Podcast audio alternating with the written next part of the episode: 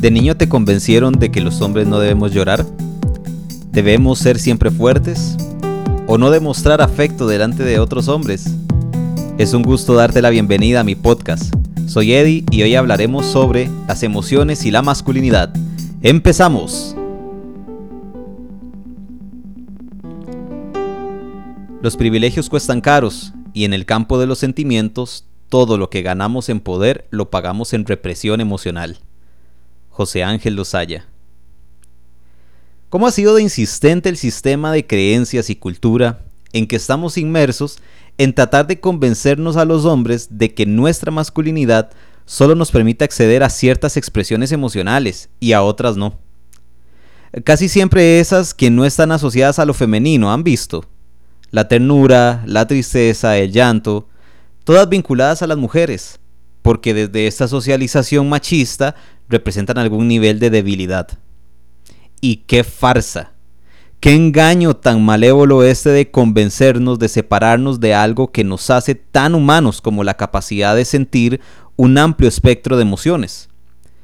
Acá es donde estoy convencido de que este sistema patriarcal de creencias nos deshumaniza a los hombres. Nos conduce a ser algo que originalmente no somos, Todas y todos comúnmente nacemos con la capacidad mental de acceder a esta gama de emociones que son tan necesarias para poder responder a los desafíos que la vida misma nos presenta. Imagínense cómo sería no sentir miedo. No seríamos capaces de percibir y responder a las amenazas del contexto. O cómo sería una vida sin la capacidad de entusiasmarse Nada que hagamos nos generaría ningún nivel de satisfacción y la vida se convertiría en un largo camino de amargura. Todas y cada una de las emociones son saludables y necesarias en su justa medida, y para llegar a esa justa medida debemos aprender a educarlas. Sin embargo, el paradigma tradicional de masculinidad hemos aprendido que la emoción más importante porque es la que hace una clara demostración de nuestro ser machos alfa, es la ira, casi siempre expresada recurriendo a la violencia. Y no solo violencia contra los demás, sino incluso contra nosotros mismos. Vean por ejemplo, un hombre que acaba de perder su trabajo o está pasando por una ruptura amorosa, ¿a quién creen que recurrirá primero? ¿Al alcohol o a una terapia? Bueno, es altamente probable que al alcohol o a las drogas, porque existe esta idea masculina de que la terapia es para gente débil, que no saben resolver sus propios problemas, y como en el esquema de hombre uno de los mandatos es saber resolverlo todo, entonces no lo hacen. Por cierto, que en los próximos capítulos profundizaremos más sobre cada uno de estos mandatos.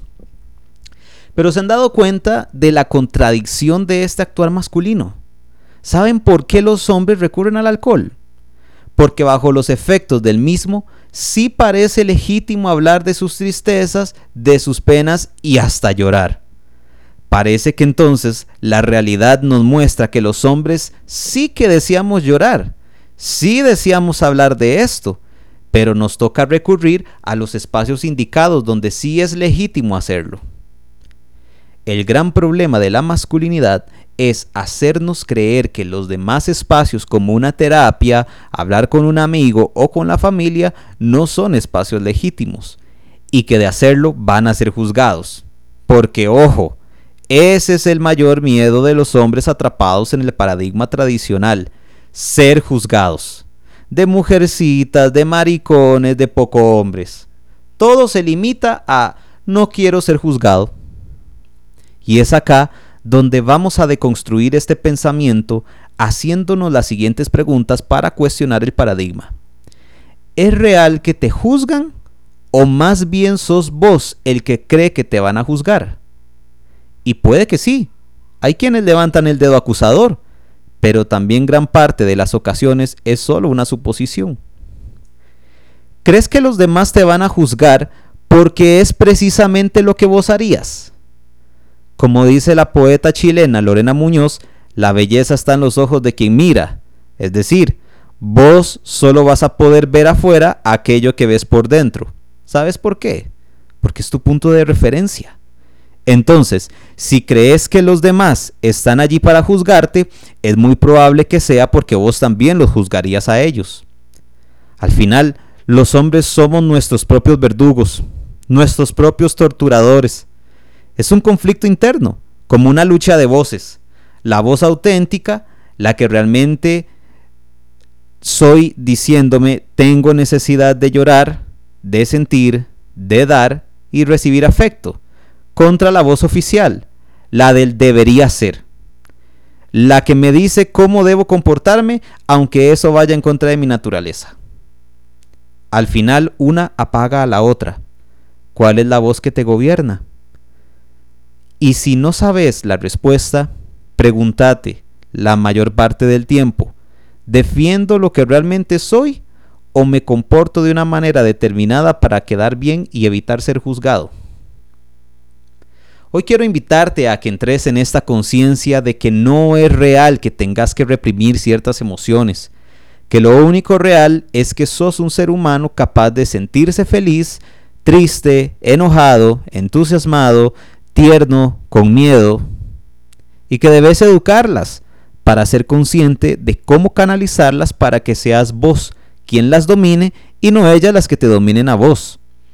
Así que la tarea de hoy es que revises si has reprimido alguna o algunas de tus emociones por pensar que te hacen menos hombre y que penses en realmente cómo se sentiría poder expresarla liberado de ese temor al juicio.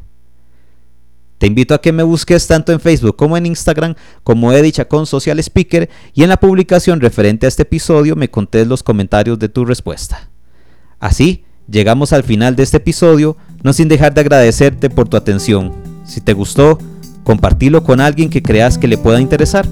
Nos escuchamos la próxima semana. Chao, chao.